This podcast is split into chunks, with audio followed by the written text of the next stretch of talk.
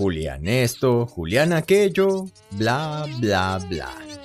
¿Alguna vez has escuchado tu nombre tantas veces que tienes ganas de poner pegamento en la boca de tus padres?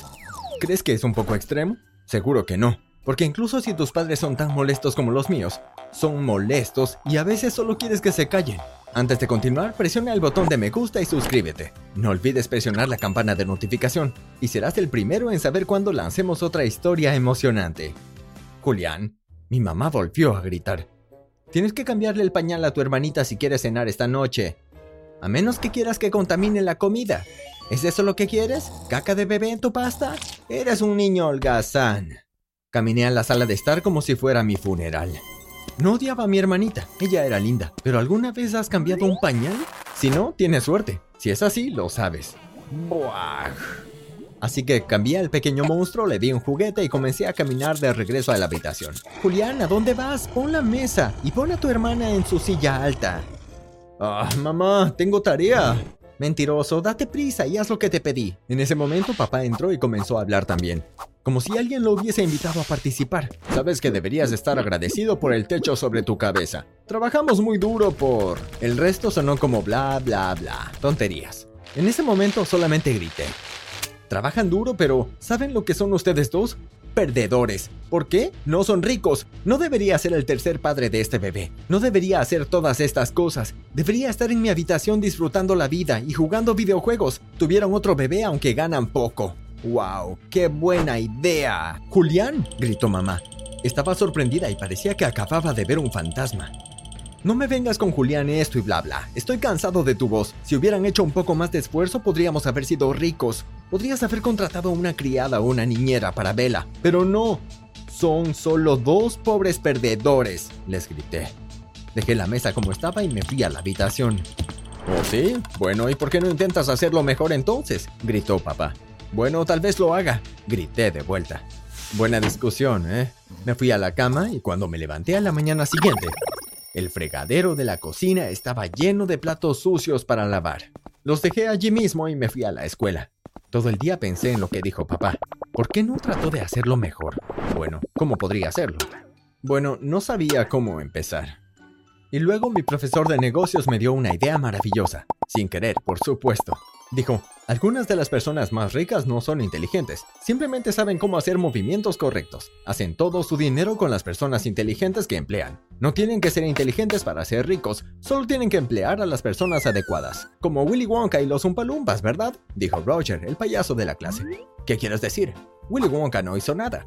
Él solo cosechaba las ganancias mientras sus Umpalumpas hacían el trabajo. Bueno, es una perspectiva interesante. ¿Siquiera les pagaba? Creo que fueron secuestrados, así que todo lo que tengo que hacer es secuestrar a algunos Umpalumpas. Todos se rieron de Roger, incluyéndome. Pero luego me dio una idea brillante. Los Umpalumpas no existían, pero los genios sí. Miré a mi izquierda donde estaba sentado Elian. Era el chico más inteligente de la escuela. Había ganado más de 20 concursos de ortografía, ferias científicas y otras cosas que no puedo recordar. Nunca obtuvo menos del 95% en ninguna prueba. Claramente era un niño genio. Y pronto sería mi genio. Al salir pregunté a Elian si quería sentarse conmigo en el almuerzo. ¿Contigo? ¿Por qué? Creo que eres genial y además quiero preguntarte algo. Ok, más tarde estábamos juntos conversando. Eres muy inteligente, ¿no? Eres el chico más inteligente de la escuela. Sí, pero ¿a dónde vas con esto? Bueno, tengo una propuesta. ¿Qué? ¿Quieres ser rico? Bueno, solo estoy tratando de concentrarme en ser un chico ahora. Además, mis padres tienen algo de dinero. Estamos cómodos. Me dejan en paz y me dejan hacer lo que quiera. ¡Wow, qué suerte! ¿Quieres decir que no tienes pañales sucios que cambiar? no, la mayor parte del tiempo estoy estudiando. No tengo hermanos. Soy hijo único. Ah, está bien, pero volvamos al punto. Creo que deberíamos iniciar un negocio, tú y yo. Podríamos ganar dinero. No me interesa, lo siento. Estoy tratando de concentrarme en entrar en Princeton. Realmente no tengo tiempo. Ni siquiera me gustan los negocios. Pero... suspiré. Bueno, no importa. ¿Cómo iba a conseguir que Elian fuera mi Umpalumpa si él no quería hacerlo? Y sí, tienes razón, porque leíste el título de esta historia. Lo iba a secuestrar. Tal vez te preguntes cómo hice esto. Bueno, en realidad fue bastante fácil. Lo invité a mi casa después de la escuela el día siguiente. Mamá y papá estaban en el trabajo y mi hermanita estaba en la guardería, así que éramos solo nosotros dos. Le dije que jugaríamos videojuegos y lo hicimos un rato. Luego me di cuenta de que necesitaba comenzar con mi plan antes de que mis padres llegaran a casa. Elian, lamento mucho tener que hacer esto, pero es por tu propio bien. Bueno, mi propio bien en realidad. ¿De qué estás hablando? Quiero ser rico. Cogí a Elian de sus manos y las até muy fuerte. ¡Para! ¿Qué estás haciendo? Tranquilízate. Conseguí un poco de cinta adhesiva y le tapé la boca. Por suerte era pequeño. Yo por otro lado parecía un luchador de sumo en comparación. Esto es lo que vamos a hacer. Vas a pensar en formas de hacernos ricos. Iniciaremos un negocio y quiero que lleguen cientos de dólares la semana que viene. No pudo responder por razones obvias. Escuché a mis padres abrir la puerta de abajo, así que empujé a Elian a mi armario y bajé. No le llevé ninguna cena esa noche para que entendiera que hablaba en serio. Al otro día fingí que iba a la escuela, pero fui a una ferretería a comprar unas cosas para poner en mi habitación y evitar que Elian saliera. Robé la tarjeta de crédito de papá para este asunto. Cuando vieran el cargo, pensarían que era un error o cambiarían el número, o lo que sea. No me importaba. Más tarde instalé algunas rejas de metal en mis ventanas. Puse una nueva cerradura a la puerta de mi dormitorio. Mis papás no se darían cuenta de todos modos. Cuando mi habitación estuvo preparada, saqué a Elian del armario, lo desaté y le quité la cinta adhesiva de la boca. Estás enfermo, estás loco, Julián, quiero irme a casa. Cuanto antes nos hagas ricos, antes te irás a casa. Pon ese cerebro a trabajar. Le respondí mientras le entregaba donas de gelatina y un batido. Puedes quedarte desatado por ahora. No sé cómo vas a trabajar amarrado. Cuando termines, necesito que te sientes frente a mi computadora y pienses en algunas ideas.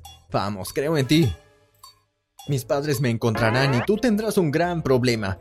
Lo que sea, solo date prisa, ¿de acuerdo? Más tarde hizo lo que le dije, pero se veía muy triste. ¿Qué ocurre? Bueno, no soy bueno para los negocios, pero tengo una idea. ¿Qué? Podríamos invertir en criptomonedas. Necesito como una semana aprender todo y luego hacerlo. Estoy seguro de que podríamos ganar. De eso no entiendo nada, pero por eso te tengo. Excelente. Bueno, empieza a aprender. Desactivé las funciones de mi computadora que le permitirían comunicarse con cualquier persona para que supiera dónde estaba.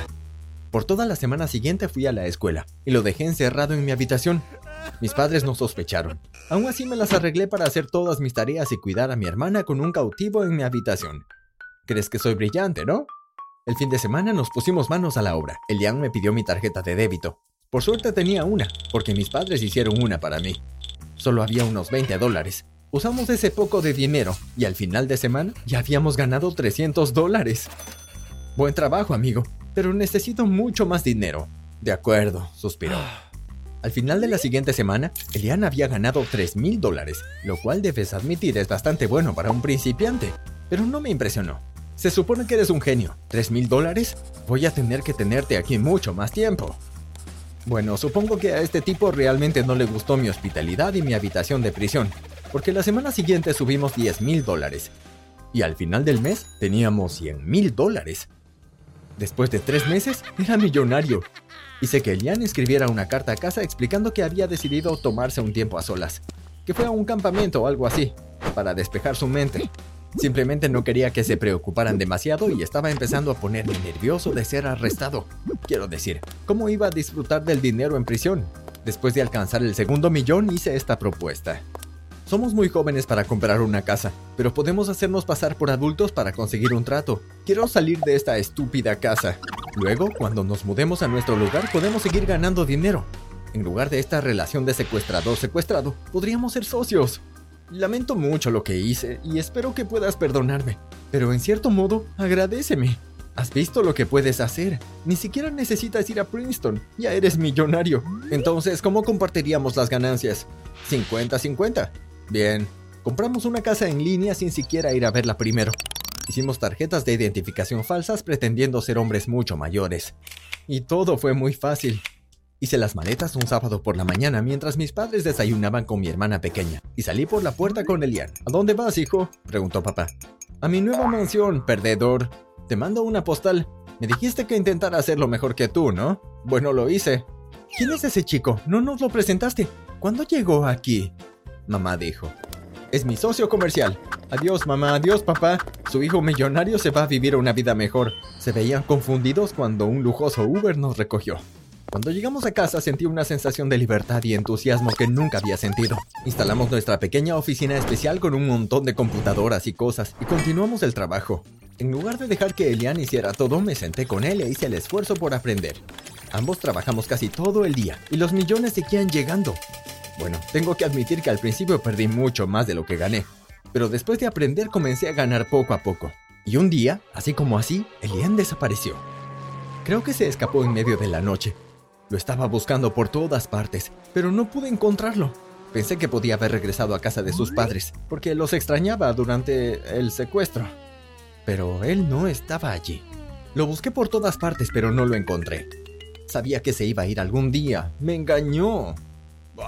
¿Ahora qué voy a hacer? ¿Puedo seguir haciendo una fortuna por mí mismo? Pensé. Regresé a mi mansión y seguí trabajando. Afortunadamente había aprendido lo suficiente de Elian y ya tenía mucho dinero ahorrado. Años más tarde, cuando ya había formado una familia y estaba viviendo con mi esposa y mis dos hijos, escuché que alguien llamaba a mi puerta. La abrí y un hombre enorme me golpeó y me arrastró hasta un auto que estaba esperando afuera. El conductor aceleró y escuché una voz desde el asiento delantero. Hola, Julián. Sonaba tan familiar. Podría ser... ¿Elian? Nos volvemos a encontrar, ¿eh? ¿Qué estás haciendo? Déjame salir. No, trabajé para ti. Ahora trabajarás para mí. Me vendaron los ojos y horas después me llevaron a una habitación en lo que parecía un edificio de gran altura. Me quitaron la venda de los ojos y vi el rostro sonriente de Elian mirándome. Soy dueño de este edificio y nadie te encontrará aquí, porque es una habitación secreta. He hecho una fortuna y en realidad no necesito que trabajes para mí. Solo quédate aquí y piensa en tu vida. Lo que me hiciste fue horrible y tú también necesitas experimentarlo. Podría dejarte salir después de unos años si me apetece. Pero, pero lo siento, yo era solo un niño, por favor, perdóname. No, de todos modos, aquí hay unas rosquillas de gelatina y un batido, guiñó un ojo. Así que aquí estoy, escribiendo esta historia como cautivo, pero supongo que es karma.